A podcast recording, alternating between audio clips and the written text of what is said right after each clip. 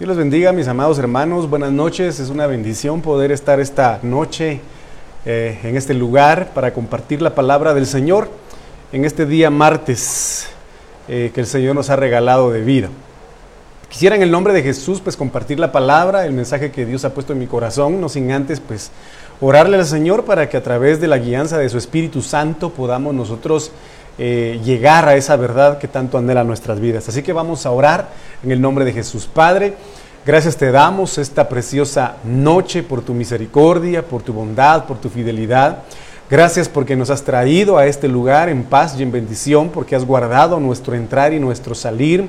Has permitido, Señor, que, que hayamos transcurrido este día sin ninguna novedad, cubiertos bajo tus alas, Señor, y bajo tu abrigo. En el nombre maravilloso de Cristo Jesús, yo vengo a suplicarte con todo mi corazón que bendigas este ambiente y esta atmósfera en la cual estamos en, en este momento y que tu Espíritu Santo, Padre bendito, pueda inundar esta atmósfera, esta casa tuya, Señor, y que a través de esta palabra, Padre bendito, podamos ser impactados, podamos ser transformados, levantados, Señor, restaurados en el nombre maravilloso de Cristo Jesús. Jesús. Anhelamos conocer una faceta más de tu corazón y alcanzar un nivel de libertad mucho mayor delante de ti en el nombre maravilloso de Cristo Jesús. Vengo tomando autoridad, Señor, sobre este lugar y vengo cancelando todo estorbo de las tinieblas en el nombre de Jesús para poder compartir tu palabra. Toda oposición del enemigo vengo cancelándola en el nombre poderoso de Cristo Jesús para que esta transmisión pueda, Padre bendito, caminar sin ningún problema. En el nombre maravilloso de Cristo Jesús. Glorifícate, santifícate y muévete en el corazón y en los hogares de aquellas familias que puedan estar escuchando este mensaje. Los bendigo quienes quiera que sean, Señor, en el nombre poderoso de Cristo Jesús. Gracias por lo que has hecho, por lo que estás haciendo y por lo que harás en nuestras vidas esta preciosa noche. En el nombre de Jesús. Amén, amén y amén. Bueno, mis amados hermanos, buenas noches, que el Señor les bendiga. Estamos transmitiendo a través de la plataforma de Facebook Live, ¿verdad? De la Iglesia de Cristo Shekina Salcajá de Ministerio Sebenecer. Esta preciosa noche yo quisiera darle continuidad a un tema pues que vamos a ir platicando durante esta semana, mis, mis amados hermanos, y es en relación a mi pacto con Dios. Una alianza, mis amados hermanos, que el Señor anhela eh, que nosotros cumplamos, pues Él ha cumplido cada una de sus promesas en nuestras vidas. Vimos el día domingo con mis amados hermanos en esta iglesia de manera presencial cómo Dios, eh, amado hermano, pudo hacer un pacto que aunque no es mencionado como tal en la Biblia, pero hizo un pacto con Enoch. A la hora de que Dios decidió, amado hermano, agradarse de, Enoch y a la hora de que Enoch decidiera caminar con el Señor, mi amado hermano, se constituyó un pacto y una alianza entre ambos. Al punto, mi amado hermano, en el que Dios ya no soportó tener a Enoch en un, en un tiempo, en una era, en un momento de pecado, de perdición, y se lo llevó por cuanto Enoch realmente también dispuso en su corazón cumplir con ese pacto. Entonces yo quisiera ir platicándole, mis amados hermanos, con quién el Señor hizo pactos y quienes fueron fieles a este pacto y que de una u otra manera estos pactos también deben reflejarse en nuestras vidas en estos tiempos. Porque no difiere mucho, mi amado hermano, el ambiente espiritual en el que ellos vivieron, ni la influencia espiritual por las que ellos tuvieron que haber pasado. La palabra de Dios dice que los últimos tiempos serán como los tiempos de, de Enoch, serán como los tiempos de Noé, serán como los tiempos de Sodoma y Gomorra. Y pues precisamente yo quisiera compartir con ustedes esta preciosa noche pacto, el pacto que hizo Dios con Noé. A este respecto, mis amados hermanos, yo quisiera que usted me acompañe ahí en casa, si tiene Biblia ahora, si no, pues puede quizá usted ver el versículo ahí en pantalla. Pero dice en el libro de Génesis capítulo 6, versículo 18. Pero estableceré mi pacto contigo. Aquí el Señor hablándole a Noé. Miren, pues yo quiero que usted le preste atención a este, a este, este punto bastante importante. Pero estableceré mi pacto contigo. Y tú entrarás en el arca. Miren qué, precioso es esto. Yo quiero que usted vaya conmigo en la lectura de este versículo. Y tú entrarás en el arca. veamos el orden que Dios establece de prioridades eh, en cuanto a las personas. Tú entrarás a tu casa con tus hijos, tu mujer y las mujeres de tus hijos. Vemos que el Señor estaba priorizando en primer lugar a Noé. Tú entrarás en el arca, después tus hijos, tu esposa o tu mujer y después las mujeres de tus hijos. Entonces, en este sentido, mis amados hermanos, hay dos aspectos importantes que debemos considerar. Número uno, que viene Dios y establece una vez más un pacto con una persona, con un hijo suyo, con un, con un ser humano. Y es importante considerar esto. ¿Por qué? Porque vemos, mis amados hermanos, que después de que Dios se llevó a Enoch, automáticamente vemos que no hubo otra persona más, no hubo nadie más que pudiera establecer un pacto, un punto de contacto con Dios, un punto de contacto con el cielo y caminar acorde a la voluntad del Señor. Por lo tanto, Dios le habla a Noé después de un tiempo. Mi amado hermano de Enoch a Noé, se cree que hubieron nueve generaciones que pasaron, mis amados hermanos, en este, eh, después de que Dios se llevó a Enoch. Entonces aquí vemos algo muy importante, que viene Dios y establece una vez más el pacto con Noé. Vuelvo a reiterar, el último hombre con quien Dios había establecido un pacto, una alianza, un acuerdo de caminar juntos había sido Enoch. Después de todo ese tiempo, no hubo nadie más que quisiera caminar con Dios, que quisiera caminar acorde a la voluntad de Dios hasta Noé.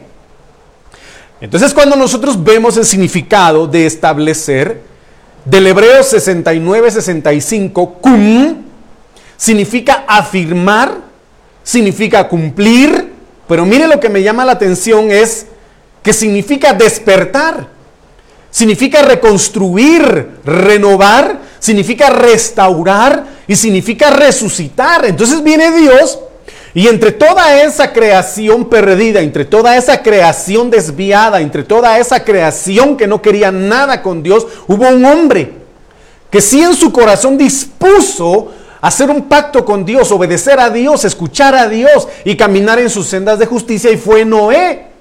Entonces Dios al ver el corazón de Noé decidió establecer, despertar lo que había muerto, reconstruir lo que se había lo que el diablo había destruido, renovar, hermano, lo que había caducado, restaurar, mi amado hermano, lo que se había perdido y resucitar lo que se había muerto en relación a este pacto. Usted ya sabe, pacto, mi amado hermano, es alianza, es un convenio, es un acuerdo.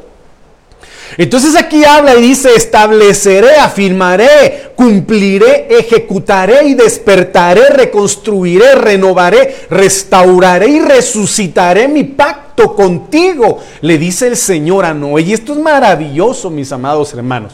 ¿Por qué? Porque lo que quiere hacer el Señor en estos tiempos, en estos tiempos complicados, en estos tiempos difíciles, precisamente, mi amado hermano, es despertar, reconstruir, renovar, restaurar y resucitar por completo, le digo por completo, ese pacto ejecutado en la cruz del Calvario como lo platicábamos el día domingo. ¿Por qué? Porque muchos en estos días se han perdido, se han dejado sumergir, mis amados hermanos, desgraciadamente en un temor, en un terror, mi amado hermano, por las circunstancias que se están viviendo el día de hoy.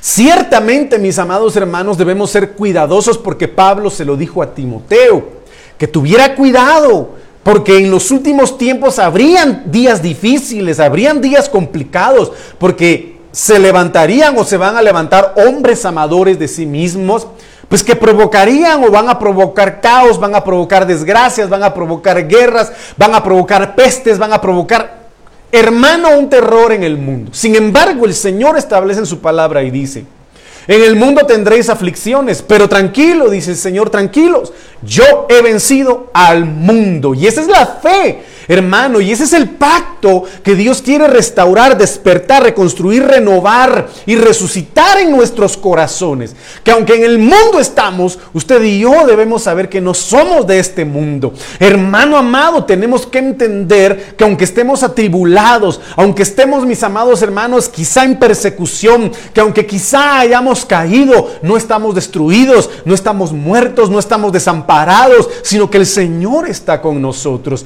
Y el Señor quiere que nosotros vivamos plenamente en este pacto. ¿Por qué? Porque mire lo que continúa diciendo este versículo. Estableceré mi pacto contigo. Que el Señor esta noche, hermano, establezca una vez más su pacto de amor, su pacto de misericordia en su casa, en su corazón y arraigue, hermano, arranque, destruya todo convenio con las tinieblas, toda contaminación del mundo del pecado, hermano, que no le permita a usted ser restaurado plenamente en ese pacto con Dios. Entonces aquí habla y dice, mis amados hermanos, y tú entrarás en el arca. Entonces mire pues, el orden de ideas es este. Primero, ¿quieres ser salvo? Entonces Noé dice amén. Entonces vamos a reconstruir y a renovar un pacto. ¿Estás de acuerdo con el pacto que yo te estoy planteando? ¿Estás de acuerdo con las condiciones que te estoy planteando? Te voy a salvar, te voy a bendecir, voy a hacerte misericordia, voy a cancelar todo juicio de que viene al mundo hacia tu vida. Y, entonces me dice, amén Señor. Entonces tú tienes que obedecerme, tú tienes que hacer el arca, tú tienes que, eh, hermano, y el Señor le empezó a dar a conocer las directrices a Noé entonces ambas partes se pusieron de acuerdo. Entonces el Señor dice, bueno, ya que hemos, ya que yo he establecido mi pacto contigo, tú entrarás en el arca. Y esto es lo precioso. Y esto es lo maravilloso, mis amados hermanos.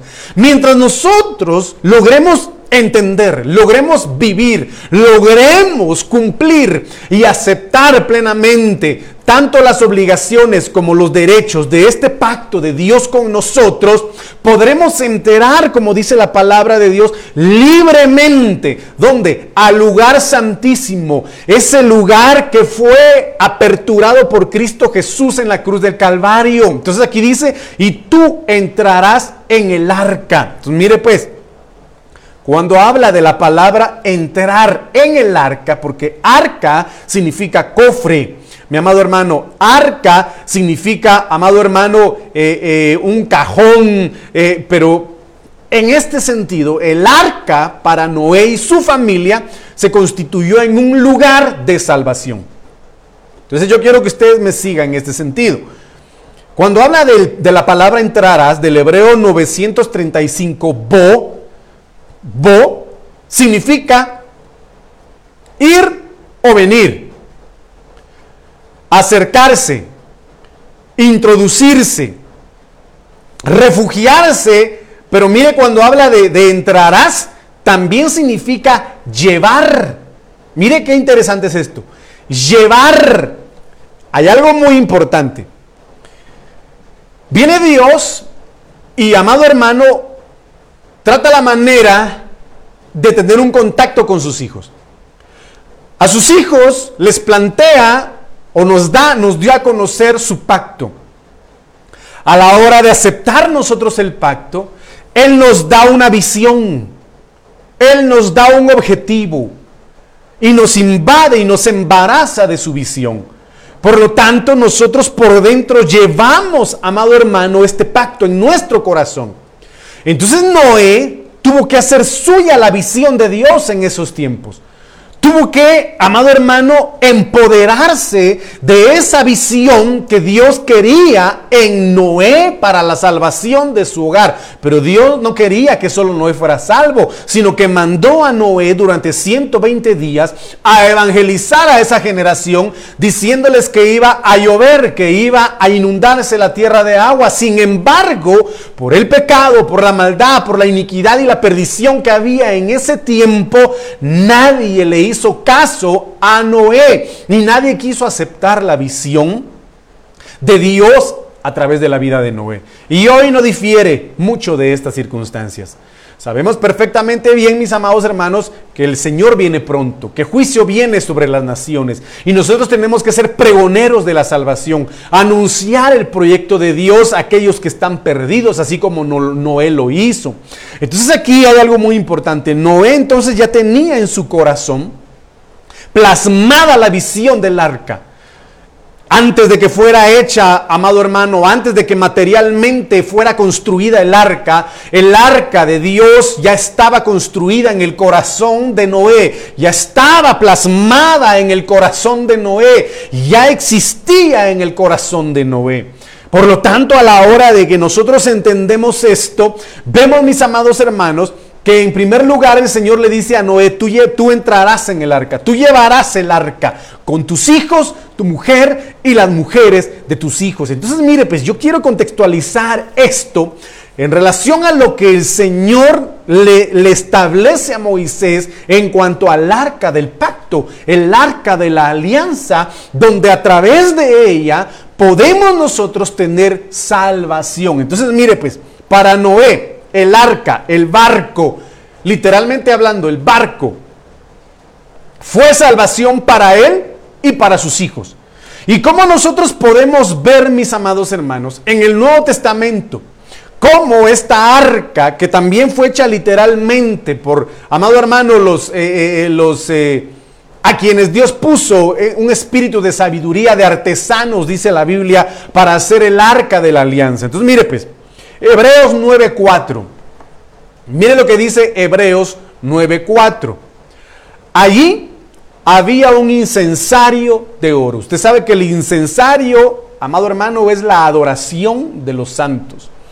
Y el arca del pacto que había ahí, el arca del pacto, cubierta de oro por todas partes.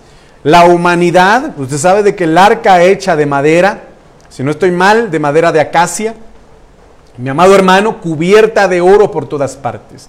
El oro significa la realeza de Dios, la realeza de Cristo. Oiga, en la que había una urna de oro también, una urna de oro que contenía, que contenía el arca, y esto es lo maravilloso, contenía el maná, número uno, la vara de Aarón, que reverdeció, esto es importantísimo y las tablas del pacto. ¿Cómo vemos aquí la figura del Padre, del Hijo y del Espíritu Santo introducidas, amados hermanos, dentro del acta, del arca, en elementos maravillosos de manifestaciones poderosas de Dios ante su pueblo? ¿Por qué? Usted sabe que el maná que descendió del cielo es figura de Cristo. Porque dice la Biblia que pan de ángeles, pan, pan de nobles, pan de príncipes comió el pueblo. Sin embargo, amado hermano, murieron porque no entendieron qué era lo que estaban comiendo. Vemos aquí que el maná es figura de Cristo. El Señor lo habla y dice, yo soy el pan que descendió del cielo. Qué maravilloso es esto. Yo soy el pan de vida. Yo soy el maná que descendió del cielo. Entonces vemos aquí que dentro del arca del pacto está Cristo, está el maná que descendió del cielo, la vara de Aarón que reverdeció, figura del Espíritu Santo, figura del poder, amado hermano, de Dios a través de su Espíritu Santo. ¿Por qué? Porque a través de la vara de Aarón se manifestaron las obras portentosas de Dios en Egipto Amado hermano, las plagas. Amado hermano, a través de la vara de Aarón se abrió el mar. Eh, en fin, eh, y usted sabe perfectamente bien, bien de que en el libro de Hechos capítulo 2 dice el Señor, y recibiréis poder Recibiréis poder cuando venga sobre vosotros el Espíritu Santo. ¿Y qué fue lo que, hermano, utilizaba Moisés para manifestar el poder de Dios en Egipto? La vara de Aarón. Y dentro de las doce varas, mis amados hermanos, que el Señor le dijo a Moisés que pidiera al pueblo, amado, amado hermano, para elegir a, una, a la tribu que iba a llevar el sacerdocio, Hermano, la única que reverdeció, la única que floreció y que dio frutos fue la, vara de Aarón. ¿Y quién es el que nos hace dar frutos? El Espíritu Santo. ¿Y quién es el que nos hace reverdecer? Es el Espíritu Santo. Amado hermano, entonces aquí vemos al Espíritu Santo en, en esta figura de la vara de Aarón que reverdeció.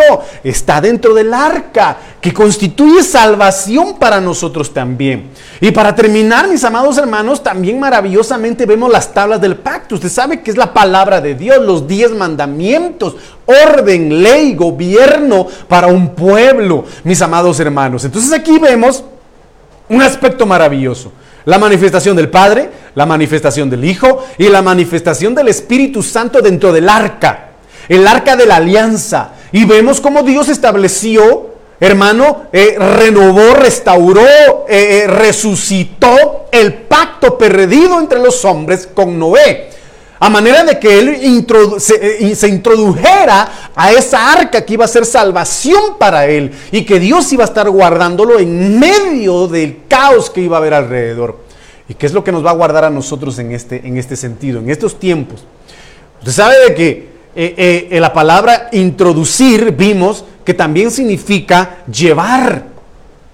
Entonces aquí vemos que es necesario, mis amados hermanos, que nosotros no solamente nos adentremos al arca, que se ha dado el ejemplo de que el arca es la iglesia, mis amados hermanos, pero también es necesario llevar el arca dentro de nuestro corazón, a manera de ser salvos y de vivir una vida ordenada delante de los ojos de Dios.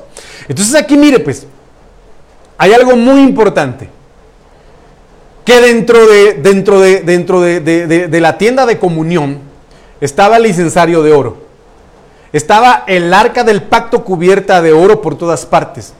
Eh, en la que dice que había una urna de oro. O sea, el incensario, el arca, pero dentro del arca había una urna de oro. Que era la que contenía estos tres elementos. Entonces yo quiero que usted me acompañe. Porque mire lo que, lo que vamos a ver en diferentes versiones. La, la Biblia Nácar Colunga dice en el que estaba en el altar de oro los perfumes y el arca de la alianza cubierta toda ella de oro. mire lo que dice acá. En ella un vaso de oro. Qué precioso es esto, qué precioso es esto. Y en ella un vaso de oro que contenía el maná. ¿Qué contenía el maná? El vaso de oro. La vara de Aarón. ¿Qué contenía el vaso? La vara de Aarón. Que otro contenía el vaso que había reverdecido y las tablas de la alianza. Mire, que era la urna, era un vaso de oro. Que contenía, ¿qué cosa? El maná, la vara de Aarón y las tablas de la alianza. ¿Acaso no la palabra de Dios dice de que muchos son llamados, amado hermano, vasos de honra? Pero también otros han sido destinados o predestinados para ser vasos de deshonra. Esto es precioso. Entonces, ¿qué es lo que quiere el Señor? Renovar, restaurar, resucitar, hermano, restaurar el pacto completo para que tanto la figura del Padre, la figura del Hijo y la figura del Espíritu Santo habiten en nosotros, vivan en nosotros, como estaba el maná, como estaba la vara de Aarón y como estaban las tablas de los diez mandamientos dentro de la urna, dentro del vaso de oro. El vaso somos nosotros, los cuales el Señor quiere, hermano, forrar de la realeza de Cristo para que tengamos la capacidad de, de poder retener ese maná, de poder retener a Cristo de poder retener al Espíritu Santo y de poder retener las operaciones de Dios en nuestras vidas. Esto es maravilloso, hermanos. Entonces, miren lo que, lo que dice la Dios habla hoy.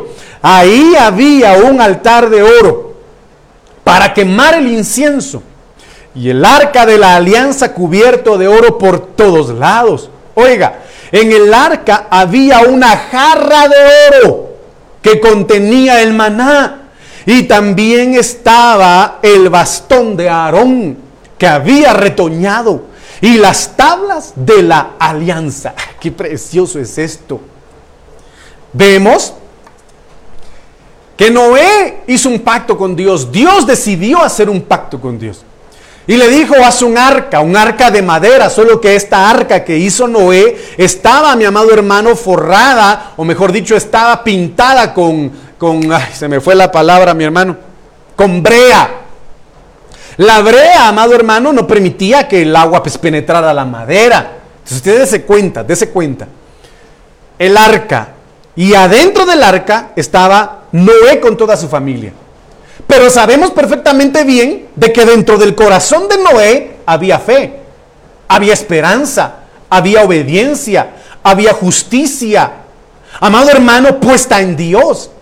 Son aspectos que nos da su palabra, que nos da Cristo, que nos da el Espíritu Santo y que nos da el Padre para poder ser salvos nosotros y nuestra familia. Entonces, mire pues, Segunda de Corintios, para contextualizar esto, Segunda de Corintios capítulo 4, versículos 7, 8 y 9, dicen, pero tenemos este tesoro, qué precioso, tenemos este tesoro, ¿cuál tesoro? La salvación, la gracia, el amor, la misericordia. Tenemos al Padre, tenemos al Hijo, tenemos al Espíritu Santo, tenemos el maná, tenemos la vara de Aarón que reverdeció, tenemos, hermano, los diez mandamientos, tenemos las tablas de las leyes. Mire qué precioso es esto. Recuérdense que el Señor Jesucristo declaró y dijo, si ustedes permanecen en mí, oiga, Cristo, maná, si ustedes permanecen en mí, yo permaneceré en ustedes. Y mi Padre permanecerá en ustedes.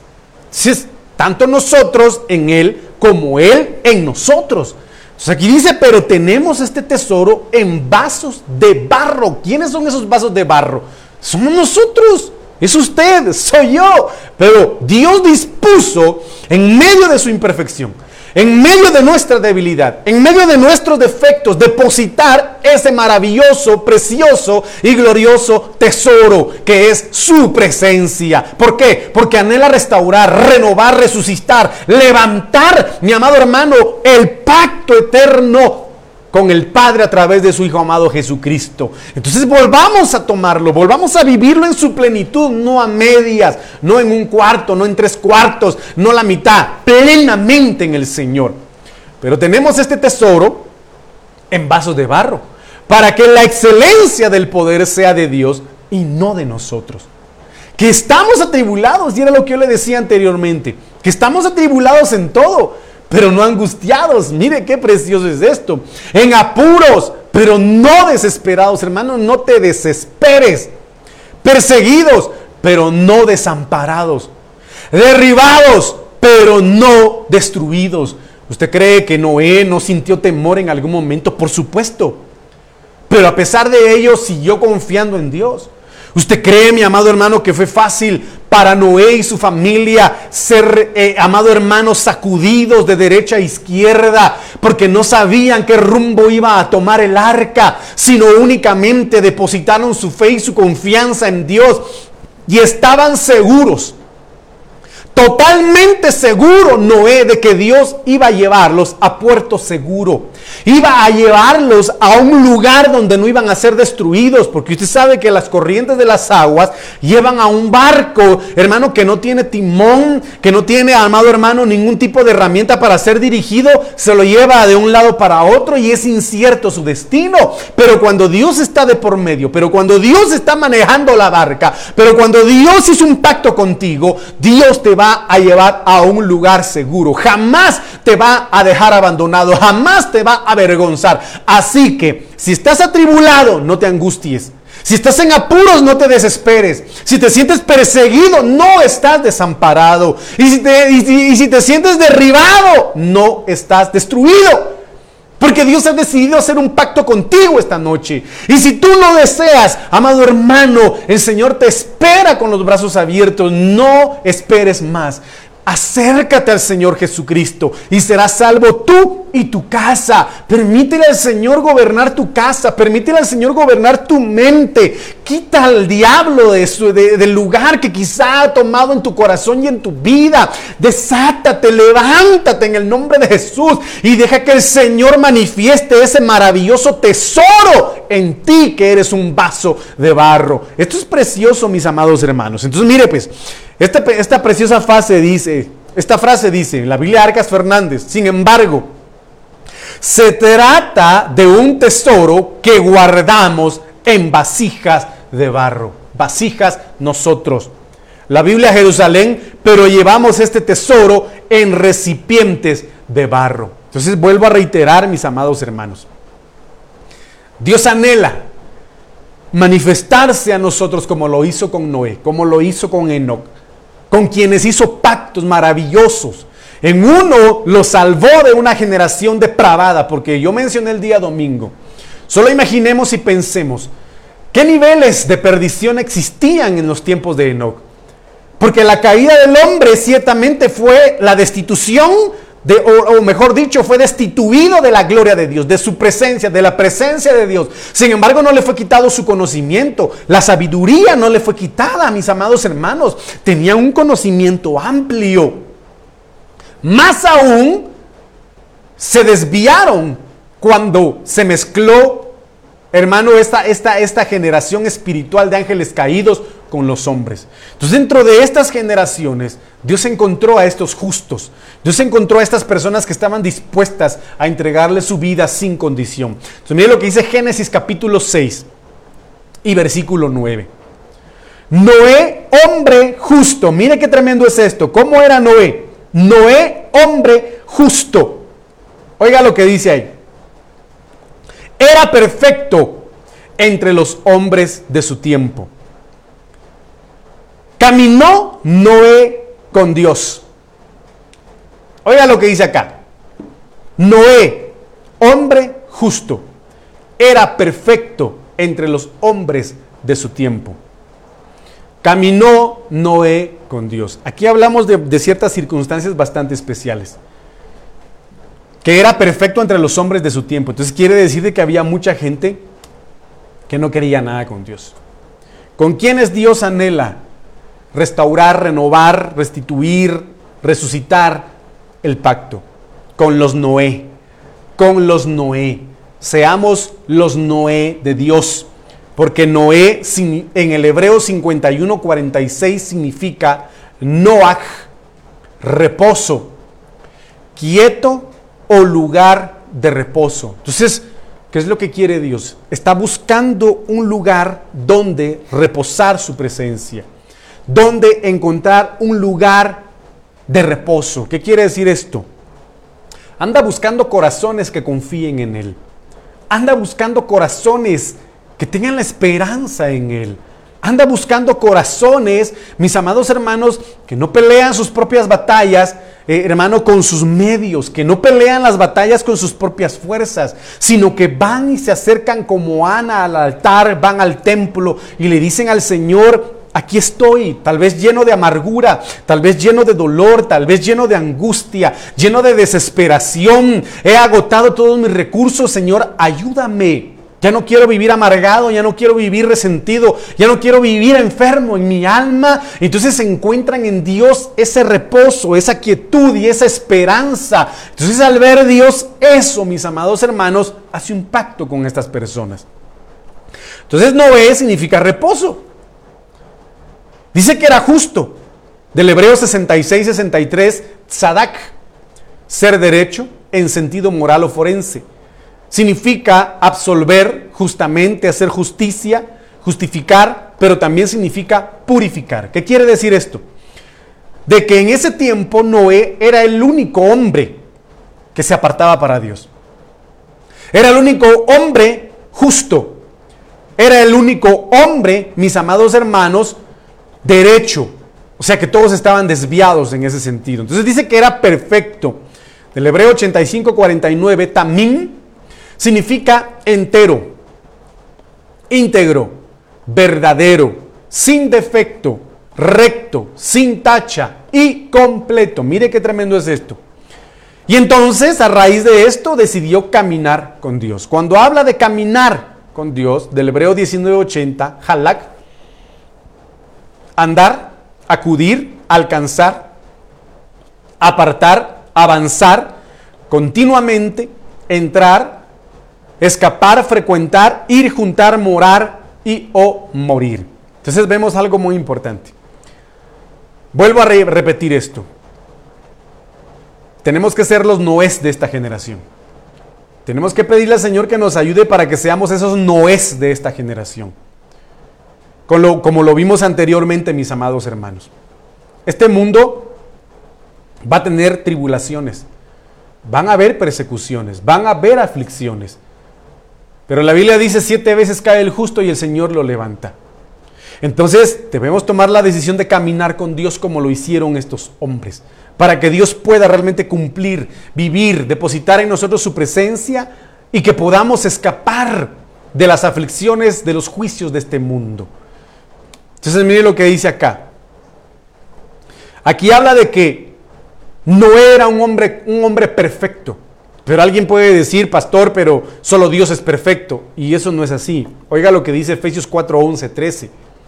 Y él mismo constituyó a unos apóstoles, a otros profetas y a otros evangelistas, a otros pastores y maestros, a fin de que, de perfeccionar, de completar a los santos para la obra del ministerio, para la edificación del cuerpo de Cristo hasta que todos lleguemos a la unidad de la fe. Oiga, qué, impresionante es esto. Y del conocimiento del Hijo de Dios. Al hombre perfecto. ¿Podemos llegar a ser perfectos? Aquí lo dice, que sí. Y para eso Dios dejó los cinco ministerios. Pero no los cinco ministerios, amado hermano, eh, ¿qué le dijera yo? Los falsos cinco ministerios, sino los verdaderos ministerios primarios que Dios estableció esos ministerios que te conducen a la verdad, esos, esos pastores, esos evangelistas, esos maestros, esos, esos profetas y esos apóstoles que te confrontan, que te dan a conocer la verdad de tu vida, que te quieren conducir a una salvación genuina. Ese, ese ministro, ese pastor que te dice busca a Dios porque sin santidad nadie verá a Dios. Deja tu pecado, deja tu maldad, deja tu pasado, deja de hacer lo que estás haciendo porque Dios anhela salvarte. El Señor viene pronto y vive en santidad. Pero aquellos que te vienen enseñando únicamente la doctrina de la prosperidad, aquellos que ya te dejan de predicar que el Señor viene pronto y en lugar de predicar que el Señor Jesucristo viene pronto, te empiezan a enseñar tonterías, te empiezan a dar a conocer cuentos, empiezan a querer entretenerte con películas, están queriendo entretenerte con falacias, mis amados hermanos, no se constituyen ministros primarios y verdaderos. Porque solamente te están distrayendo. En tal caso mejor vete al cine, en tal caso mejor vete a, una, qué sé yo, a otro lugar para que te distraigan y, y que te hagan olvidar la realidad del Evangelio. De que debemos estar buscando a Dios en espíritu y en verdad. Y sí podemos alcanzar la perfección mediante los cinco ministerios que son verdaderos delante del Señor. Entonces aquí hay una situación bastante importante. Tanto Enoch como Noé llegaron a tener un conocimiento maravilloso de Dios. Este conocimiento únicamente no lo puede dar el Espíritu de Dios. ¿Por qué? Porque solo el Espíritu de Dios nos da sabiduría y tal sabiduría nos abre la revelación. Y aquí habla y dice, mis amados hermanos, que, que debemos ser perfeccionados. ¿Para qué? Para la obra del ministerio. Obra. Porque una fe sin obras es una fe muerta para la edificación del cuerpo de Cristo hasta que todos lleguemos a la unidad de la fe. La pregunta es, ¿el cuerpo de Cristo el día de hoy está en la unidad de la fe? La congregación está en la, unidad de la, en, la unidad de la fe. Ni los mismos discípulos, estando con Jesucristo, caminaban en unidad de fe. Mire qué impresionante es esto. Para empezar, Tomás, siendo apóstol, fue incrédulo. No creyó. Judas, a pesar de, a pesar de supuestamente haber conocido a Jesús, aunque no lo creo, porque si lo hubiese conocido verdaderamente no lo hubiese vendido, mi amado hermano, lo vendió. Vemos ciertas circunstancias bastante importantes acá. Debemos pedirle al Señor, le pido a Dios que esta congregación, le pido a Dios que, que esta iglesia, que el cuerpo de Cristo, mis amados hermanos, que a nivel ministerio se benecer y que las iglesias verdaderas que buscan al Señor lleguen a la unidad de la fe. Un solo Dios, un solo bautismo, un solo espíritu, un solo mediador entre Dios y los hombres, una sola verdad, sin desviarse por la doctrina de, acá, que aquí, que allá, hermano, como dice la palabra de Dios. Unos dicen yo soy de, de Apolos, otros dicen que soy de aquí, otros que dicen que soy allá. Hermano, no, a la unidad de la fe. ¿Y qué dice acá? Del conocimiento del Hijo de Dios. ¿Cómo vamos a conocer al Hijo de Dios? Mediante sabiduría y mediante revelación. Al hombre perfecto. Y a la medida de la estatura de la plenitud de Cristo. ¿Qué significa esto? Que podemos alcanzar la madurez de Cristo. Que podemos alcanzar la madurez del Hijo de Dios. Y eso es lo que nos hace falta a muchos de nosotros. Madurar. Madurar en los aspectos espirituales. ¿Por qué? Porque Pablo en determinado momento le dijo a los corintios, bueno, yo tenía pensado platicarles a ustedes respecto a Melquisedec, ¿verdad? El sacerdote eh, eh, que no tiene, eh, que no tiene, le dice a ellos, se me fue hermano, genealogía, que no tiene principio ni fin. Yo quería platicarles a ustedes ese misterio de Melquisedec, pero veo que ustedes son como niños. Veo que entre ustedes hay divisiones todavía, veo que entre ustedes hay pleitos, veo que ustedes todavía están como carnales viviendo el Evangelio. Entonces mejor les voy a dar el rudimento del Evangelio. Mire qué impresionante es esto. Debemos anhelar alcanzar la madurez de Dios. Debemos, amados hermanos, aprender a vivir conforme a la voluntad de Dios, no conforme a tus sentimientos no conforme a mis sentimientos, porque Dios no es sentimental desde ningún punto de vista en, eh, eh, cuanto a el cumplimiento de sus propósitos respecto a mi amado hermano. Dios cumple sus propósitos. Dios debe cumplir sus propósitos, porque apartó sus sentimientos incluso de su Hijo amado Jesucristo. Cuando Él dijo, Padre, ¿por qué me has abandonado? Él no, no envió a miriadas de ángeles, no envió legiones de ángeles, sino que dejó que su propósito se cumpliera. Entonces si tú anhelas que Dios cumpla los propósitos perfectos en tu vida, deja de ser sentimental, deja de ser carnal, deja de ser almático. Y enfócate en lo que el Espíritu Santo te dice. Deja de poner tu mirada en el hombre. Deja de poner tu mirada en lo material, en lo corruptible. Deja de poner tu mirada en la enfermedad que atañe en el mundo el día de hoy, que es una desgracia. Y que el Señor nos guarde y debemos ser prevenidos, por supuesto. Pero ya aparta tu mirada de eso y pon tu mirada en el Señor. Es algo muy importante que nosotros debemos considerar. Entonces debemos madurar, debemos madurar hasta alcanzar esa plenitud de Cristo, mi amado hermano. Entonces mire pues, Génesis 7.1 dice, dijo luego Jehová a Noé, entra tú y toda tu familia en el arca. Yo quiero que usted escuche esto. Entra tú y toda tu familia en el arca. Pues ya vimos algo muy importante. Noé, su esposa, sus tres hijos ¿Sí? Cinco y sus tres nueras. ¿Qué número da? Número ocho. En la Biblia el número ocho significa reinicio. Dios estaba marcando en esa generación un reinicio. Pero quiero que me ponga atención. Dijo Dios Jehová a Noé, entra tú y toda tu familia en el arca.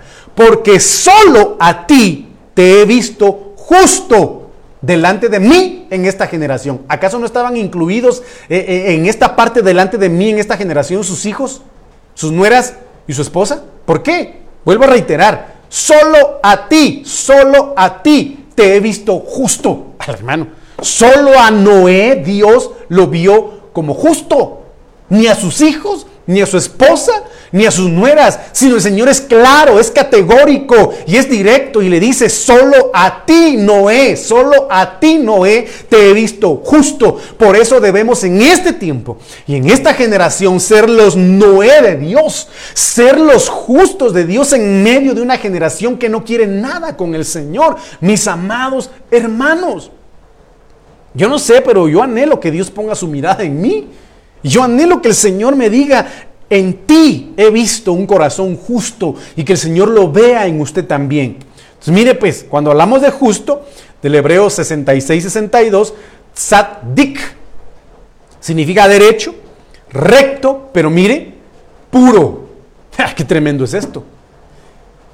Noé era puro en medio de esa generación. Solo a ti. Y si usted se da cuenta, mis amados hermanos, lo vamos a ver. Génesis 6:11 dice, ¿cómo era esa generación? ¿Cómo era la generación de Noé? La tierra se corrompió, entonces era una generación corrompida, que tenía, que tenía corrupción en su corazón, que se había corrompido delante de Dios. Número dos, estaba esta generación, estaba la tierra, estaba la humanidad llena de violencia. Entonces, ¿cómo era esa generación? Corrompida y violenta. Y la Biblia dice que en los últimos tiempos serán como los tiempos de Noé. Hoy por hoy hay corrupción en todos lados. Hoy por hoy hay violencia en todos lados. Entonces mire pues, y de toda esa generación, solo a Noé Dios lo vio justo, lo vio puro, lo vio perfecto, intachable al hermano. Entonces cuando habla de corromper una generación corrompida que se corrompió, del Hebreo 78, 43, Shakhat, en su raíz primaria significa decaer. Tenían conocimiento tremendo, pero decayeron de la gracia de Dios.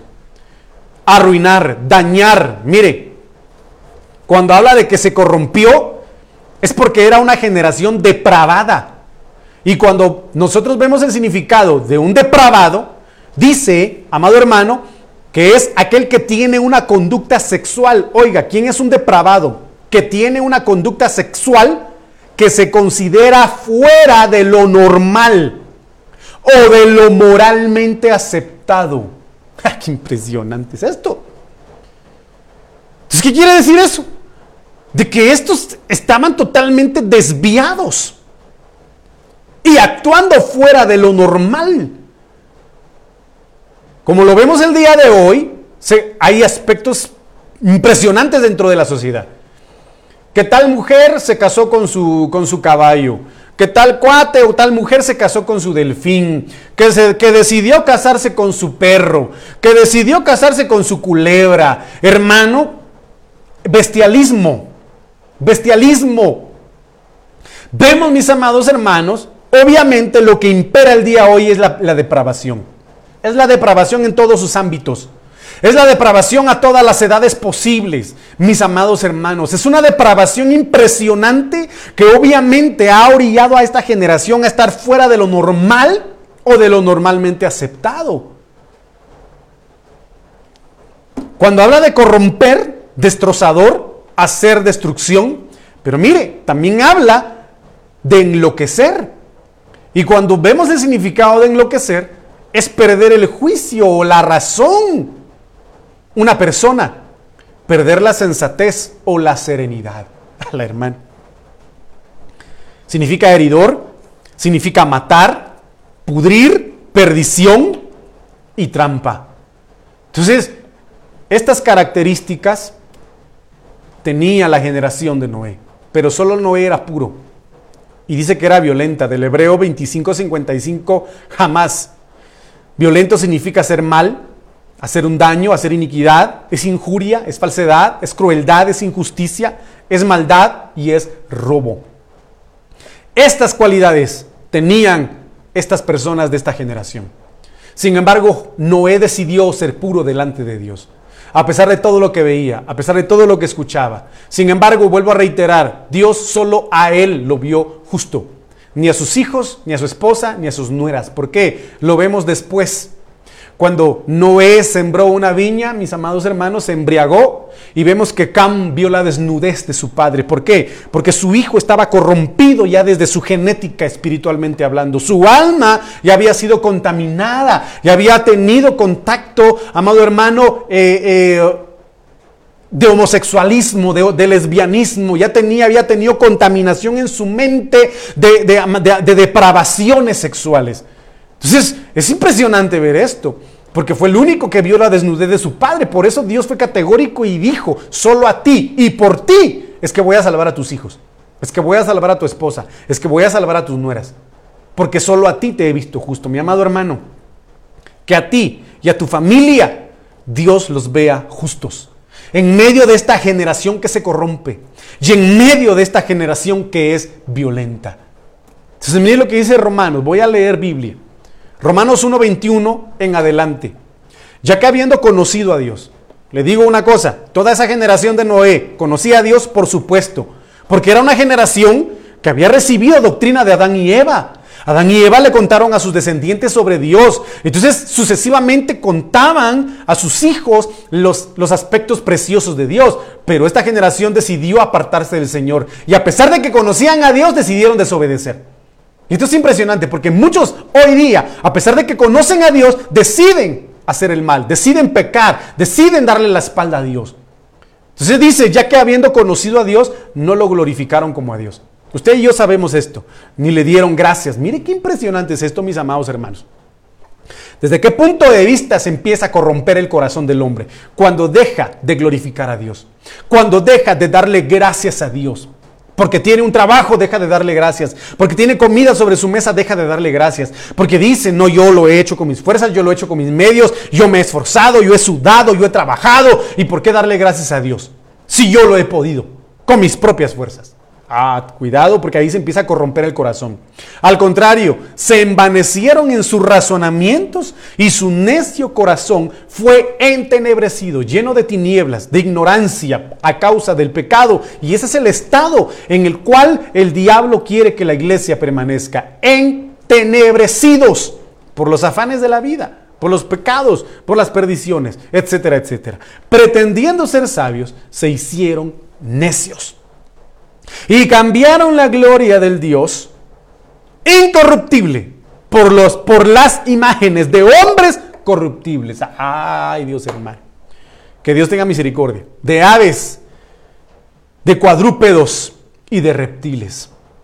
Por lo cual también los entregó Dios a la inmundicia en los apetitos de sus corazones de modo que deshonraron entre sí sus propios cuerpos, ya que cambiaron la verdad de Dios por la mentira, honrando y dando culto a las criaturas antes que al Creador, el cual es bendito por los siglos. Amén. Por eso Dios los entregó a pasiones vergonzosas pues aún sus propias mujeres cambiaron las relaciones naturales por las que van contra la naturaleza. ¿Quién es un depravado? Alguien que está en contra de lo normalmente establecido o en contra de lo moralmente establecido. Del mismo modo, también los hombres, dejando la relación natural con la mujer, se encendieron en su lascivia unos con otros, o sea, mujeres con mujeres, hombres con hombres. Esto es impresionante dejando, dejando la relación natural con la mujer, se encendieron en su lascivia unos con otros, cometiendo hechos vergonzosos hombres con hombres y recibiendo en sí mismos la retribución de vida a su extravío. ¡Wow! Que Dios tenga misericordia, mis amados hermanos. Que Dios tenga misericordia de los homosexuales, que Dios tenga misericordia de las lesbianas, si alguien me está escuchando en este sentido, si alguien llega a escucharme en este sentido que padece de esta, de esta afección, déjame decirte que Dios te ama a ti. No ama el pecado que hay en ti. Dios ama tu alma y Dios quiere salvarte de ahí. Lo único que quiere el diablo es que seas condenado mi amigo, mi amiga, el Señor quiere salvar tu alma, no te extravíes. Entonces mire qué, tremendo. Como ellos no quisieron tener en cuenta a Dios, Dios los entregó a una mente depravada para hacer cosas que no deben. Eh, están atestados, miren, están tupidos, están, hermanos, desbordados de toda injusticia, fornicación, perversidad, avaricia maldad, llenos de envidia, homicidios, contiendas, qué tremendo, engaños y perversidades. Son murmuradores, calumniadores, enemigos de Dios, injuriosos, soberbios, vanidosos, inventores de males, desobedientes a los padres, necios, desleales, sin afecto natural, implacables y sin misericordia. ¡Wow! Entonces aquí vemos aspectos que no solamente, mis amados hermanos, eh, enfocan las depravaciones sexuales, sino también estos aspectos están dentro de lo que estas generaciones malvadas e impías vivían. Por lo tanto, mi amado hermano, yo te digo una vez más, el Señor quiere restaurar este pacto contigo y con tu familia. A manera de que tú te introduzcas al arca. A manera de que el arca también sea introducida en tu corazón. Y pueda existir en tu corazón ese maná que descendió del cielo. Y que solo a través de ese pan, ese maná que descendió del cielo, que es Cristo, puedas tener vida eterna. Y que tú puedas ser reverdecido en el espíritu. Que puedas florecer en el espíritu. Que puedas dar fruto en el espíritu como lo hizo la vara de Aarón. Y que pueda en tu corazón estar esa palabra insertada para que nada ni nadie te pueda hacer volver atrás. Por lo tanto, Hebreos 11:7 dice, por la fe, por la fe. En estos tiempos es necesario pedir a Dios que aumente nuestra fe. Si tú eres carente de fe, dile al Señor, aumenta mi fe, dame fe. Si tú eres carente de sabiduría, dile al Señor, dame sabiduría para poder vivir en estos tiempos. Por la fe Noé, cuando Dios, mejor dicho, cuando fue advertido por Dios acerca de cosas que aún no se veían, porque Dios se lo dijo hoy 120 años después, el diluvio cayó. El Señor viene pronto. Mi amado hermano, el Señor viene pronto y viene juicio para las naciones, viene juicio para las naciones, viene juicio para esa generación depravada que no quiere nada con Dios, viene juicio, pero tú y yo, si tú y yo aceptamos este pacto, esta renovación de pacto, esta restauración de pacto, mis amados hermanos, seremos advertidos y salvos por Dios. Con temor preparó el arca en que su casa se salvaría. Prepara el arca. Disponte a preparar el arca el arca donde pueda estar tu familia salva, la iglesia. Ven a la iglesia, ven, congrégate, busquemos al Señor, gocémonos con el Señor, alabemos su nombre, glorifiquémosle y démosle gracias porque Él es bueno y vas a ver cómo Dios va a hacer un milagro en tu vida. Y por esa fe condenó al mundo y fue hecho heredero de la justicia que viene por la fe. Te bendigo para que Dios pueda darte fe. Voy a ir terminando. Primera de Pedro 3:20 dice, los que en otro tiempo desobedecieron, cuando una vez esperaba la paciencia de Dios en los días de Noé, mientras se preparaba el arca, en la cual pocas personas, es decir, ocho, fueron salvadas por agua. ¿Cuántas personas habían en ese entonces? No lo sabemos, no lo sé. Millones, quizá, miles tal vez, no lo sé, pero de las miles o de las millones de personas que pudieron haber existido en ese entonces, solo ocho se salvaron. Amén. Segunda de Pedro 2.5, y con eso termino, tampoco perdonó al mundo, sino que guardó a Noé. ¿Qué dice? Tampoco perdonó al mundo antiguo, sino que guardó a Noé. Sé un Noé. Sé un Noé para que seas guardado en estos tiempos difíciles. Progénero de justicia con otras siete personas y trajo el diluvio sobre el mundo de los impíos. Oh, mi amado hermano, te bendigo en el nombre de Jesús. Para que seas un Noé en tu casa, para que seamos todos un Noé en esta generación. Cancelemos la violencia en nuestra casa. Cancelemos lo que corrompe nuestra alma dentro de nuestro hogar, en nuestras familias y en nuestras iglesias. Padre, yo te doy gracias en este momento por tu palabra. Gracias te doy por tu presencia porque sé que estás en este lugar. Gracias porque me has permitido compartir este mensaje. Aquellas vidas a quienes tú pusiste en su corazón que escucharan esta palabra. Los bendigo en el nombre de Jesús y te pido con todo mi corazón, renueva en nosotros, restaura en nosotros ese pacto esa alianza, ese acuerdo de caminar contigo.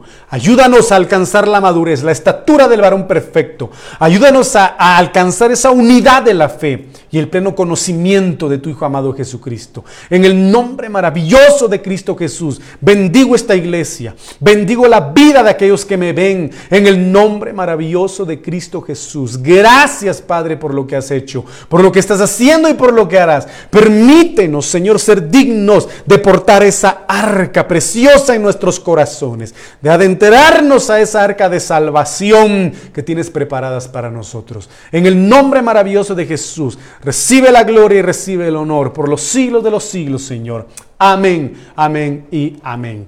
Que Dios te bendiga, mi amado hermano. El día de mañana tenemos discipulado a las 7 de la noche en el nombre maravilloso de Cristo Jesús a través de este medio una vez más. Y espero pues podamos eh, platicar el día de mañana. Que Dios